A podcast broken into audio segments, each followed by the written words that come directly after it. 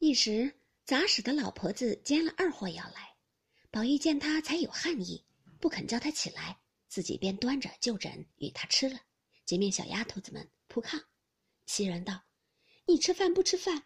到底老太太太太跟前坐一会子，和姑娘们玩一会子再回来，我就静静的躺一躺也好。”宝玉听了，只得替他去了簪环，看他躺下，自往上房来，同贾母吃毕饭。贾母犹豫同那几个老管家嬷嬷斗牌解闷，宝玉记着袭人，便回至房中，见袭人忙忙睡去。自己要睡，天气尚早，彼时晴雯、启宪、秋雯、碧痕都寻热闹，找鸳鸯、琥珀等耍戏去了。途见麝月一个人在外间房里灯下摸骨牌。宝玉笑问道：“你怎么不同他们玩具？”麝月道：“没有钱。”宝玉道：“床底下堆着那么些，还不够你输的。”麝月道：“都玩去了，这屋里交给谁呢？那一个又病了，满屋里上头是灯，地下是火。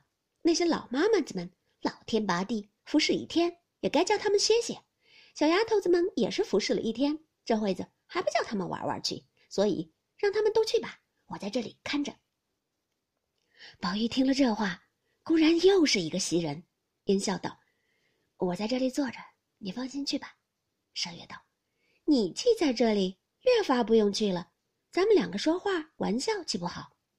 宝玉笑道：“咱两个做什么呢？怪没意思的。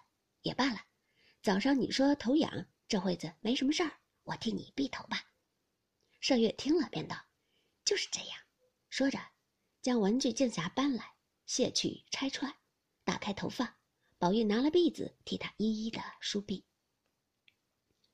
只逼了三五下，只见晴雯忙忙走进来取钱，一见了他两个，便冷笑道：“哦，交杯盏还没吃到上头了。”宝玉笑道：“你来，我也替你避一避。”晴雯道：“我没那么大福。”说着拿了钱，便摔帘子出去了。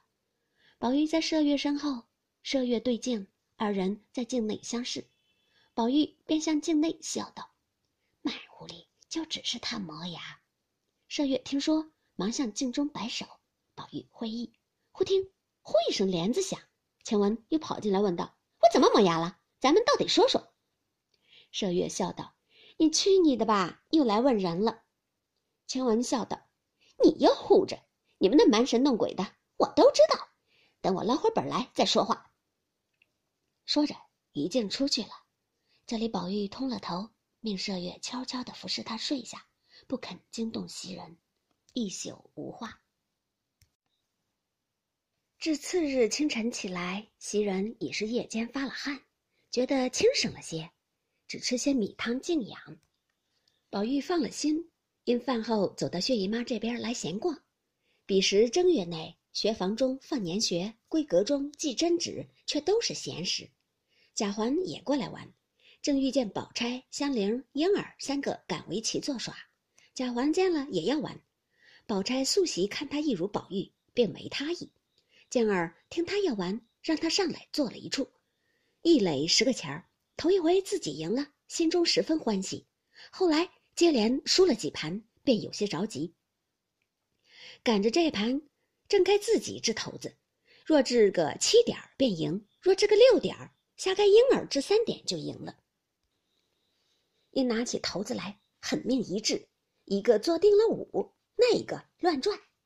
婴儿拍着手指叫幺，贾环便瞪着眼六七八混叫，那骰子偏生转出幺来。贾环急了，伸手便抓起骰子来，然后就拿钱说是个六点儿。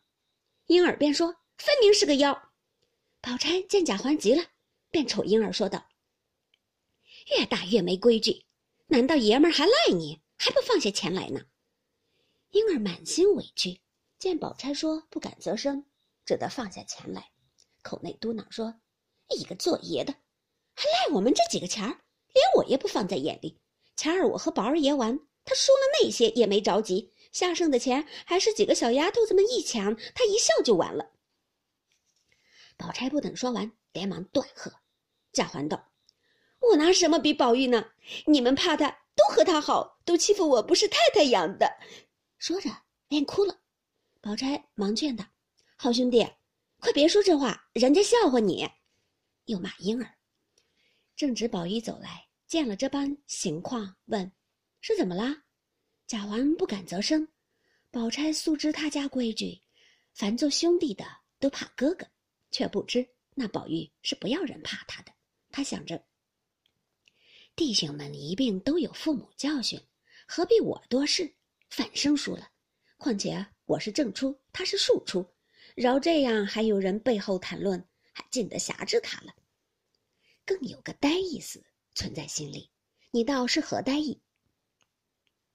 因他自幼姊妹从中长大，亲姊妹有元春、探春，伯叔的有迎春、惜春，亲戚中有史湘云、林黛玉、薛宝钗等诸人，他便料定，原来天生人为万物之灵，凡山川日月之精秀，只忠于女儿；须眉男子不过是些渣子琢磨而已。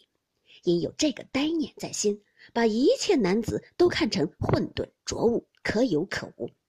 只是父亲、叔伯、兄弟中，因孔子是亘古第一人说下的，不可忤慢，只得要听他这句话。所以弟兄之间不过尽其大概的情理就罢了，并不想自己是丈夫，需要为子弟之表率。是以贾环等都不怕他，却怕贾母才让他三分。